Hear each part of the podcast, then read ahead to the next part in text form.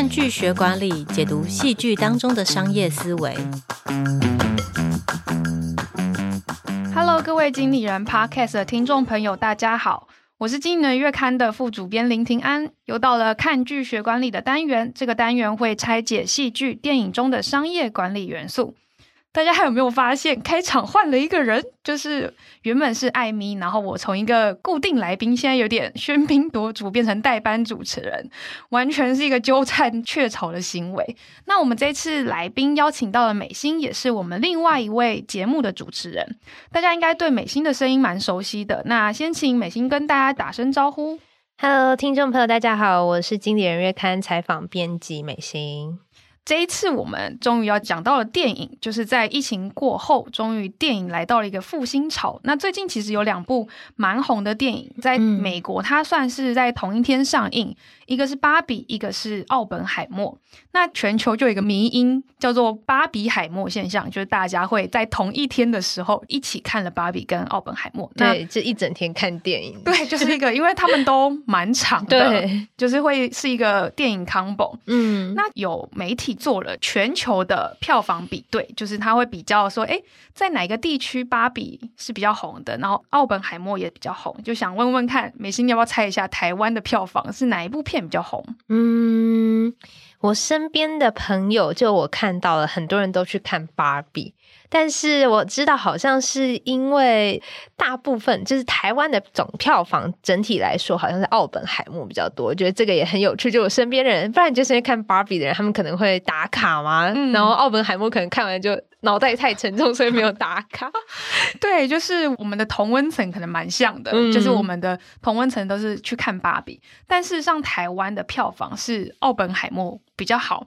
对，但我们这一次要讲的电影是《芭比》，那我们要不要请就是美心来先简介一下《芭比》这部电影？哦，就我看到我身边的人去看《芭比》的都会打卡，然后他们可能会穿粉红色，或是他们不是有那个票房的，像是那个好像停门停的那种。哦，他们其实周边的打卡或是周边商品蛮多的。对，就我觉得他的行销也做得非常成功。那这次来讲一下他电影基本的剧情，那因为它基本剧情非常的简单。那我想要用用一个，就是为什么他其实芭比听众朋友一定都不陌生，他可能探讨很多是关于呃女性权利跟男性权利之间性别平权的探讨。那它其实是一个处理不好，很容易会引起争议的话题。但为什么在就是芭比这部片呢？不管是就是男女老少，基本上你都会去看，然后你也会被洗版。我觉得有一个很重要的原因在于，它其实是采用了一个很传统的叙事线呢。在呃很多剧本或是电影里面，他们会提到有个叫做传统的英雄旅程。那它基本上一个我们传统的英雄叙事可能想到就是诶超人啊，或者钢铁人啊，或是什么绿巨人等等这种。但他这次的英雄呢，主角变成了一个女性，就是芭比。那在传统的英雄叙事当中呢，可能会经过几个历程，包含了。呃，平凡世界就是你会先看到哦，这位英雄他是生活在一个什么样子无忧无虑的世界呢？然后接下来可能就遇到一些挑战。那可能在动漫里面，大家就会听到说，哦，他可能就是诶家里可能被巨人踩啊，进击的巨人，或者是他可能就家里呃什么家破人亡等，就会遇到一些冒险。然后他就要踏上这个冒险旅程。他这个这个冒险的旅程当中呢，他又会就是有一些犹豫，就是他会有点没有信心，他到底要不要接受挑战？还有一些犹豫跟矛盾。最后呢，他还是会愿意接受挑战，然后在接受这个挑战过程当中，他当然会遇到一些苦难，但是最后呢，他会走上归途，然后有一个成长的过程。诶，那其实这个就跟芭比的这个故事线是完全吻合的，因为听众朋友们如果回想一下，就会想到哦，其实芭比一开始它彰显的就是我生活在一个无忧无虑的芭比乐园当中，就是大家应该记得，就他在那边唱歌啊、跳舞啊，什么 Dancing All the Night 这样子，就一整夜跳舞，非常的欢乐。那这个时候，芭比遇到的挑战，它可能比较不像是一般我们在动漫或是一些什么呃超人电影里面看到是一些家破人亡，他是对于自己的苦难，他产生了一个呃很大的反应。譬如说，他发现自己长了橘皮，然后他可能想到说，哦，我会想要想到死亡这类的事情。那这件事情在刚刚提到这种快乐啊、平凡啊、幸福的芭比乐园当中，他是不被接受，也是觉得很奇怪的事情。所以他想要回复，他遇到的这个挑战，他遇到这个冒险，他想要回复他以往的生活，然后他就去找了怪芭比，跟他有一个谈话。因为怪芭比呢，他是好像就是跟人类世界有点连接吗？反正他会就是知道你怎么回复原本的方法。然后这个时候呢，在这个场景当中，呃，怪芭比呢就选出了，就拿出了勃肯鞋跟高跟鞋，要请芭比选择。那芭比一开始也是选择了高跟鞋，那他就是还是觉得我应该过。这样子原本的生活就好了，还有一些犹豫，有一些挑战。他这时候在这个英雄叙事里面，他就是拒绝召唤，有一个这种挣扎的过程。然后最后呢，反正他还是接受了挑战，然后他踏上了真实世界，他想要去寻找为什么自己会长橘皮，跟想到死亡的原因。那在这过程当中，他就遇到了更大的苦难。那他也以为说他自己被。创造出来，他应该就是这样子很受人爱戴的形象。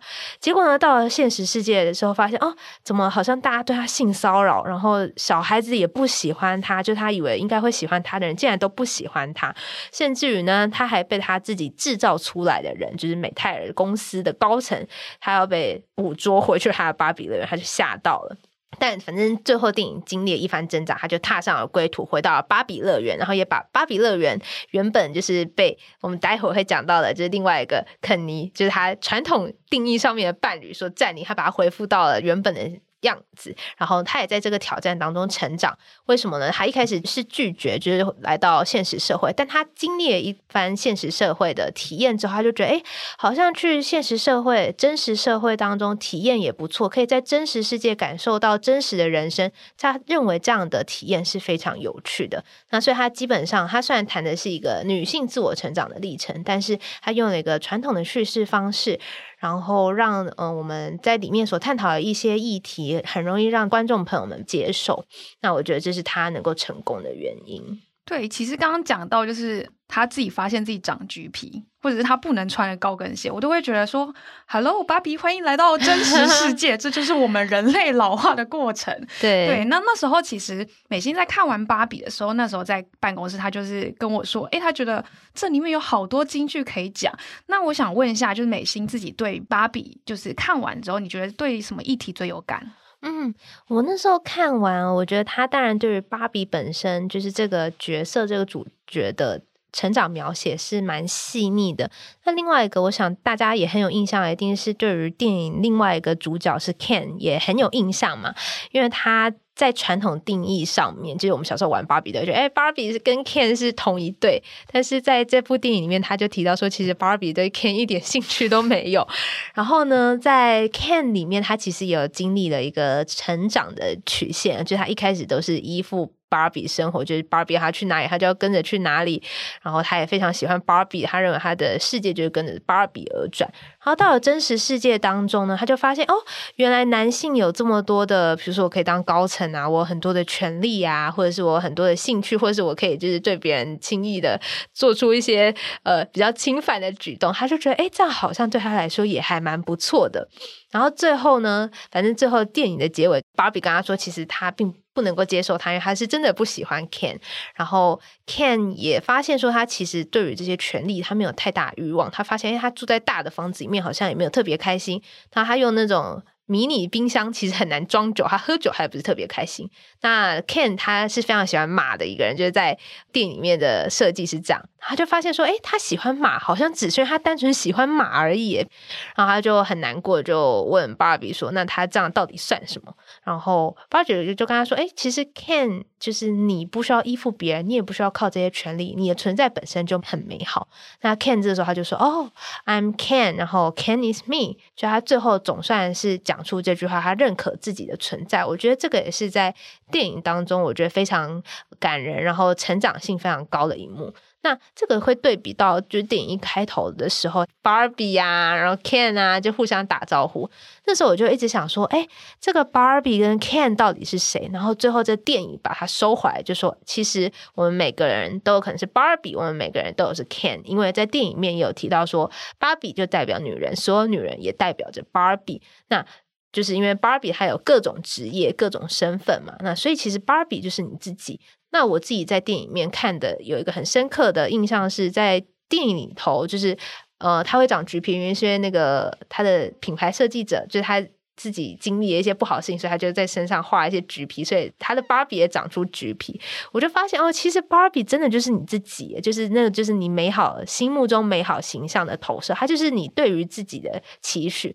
那你可能不喜欢变老、变丑或是变凶的自己，那有现实跟期待一个落差，那所以你才会觉得哦，就是。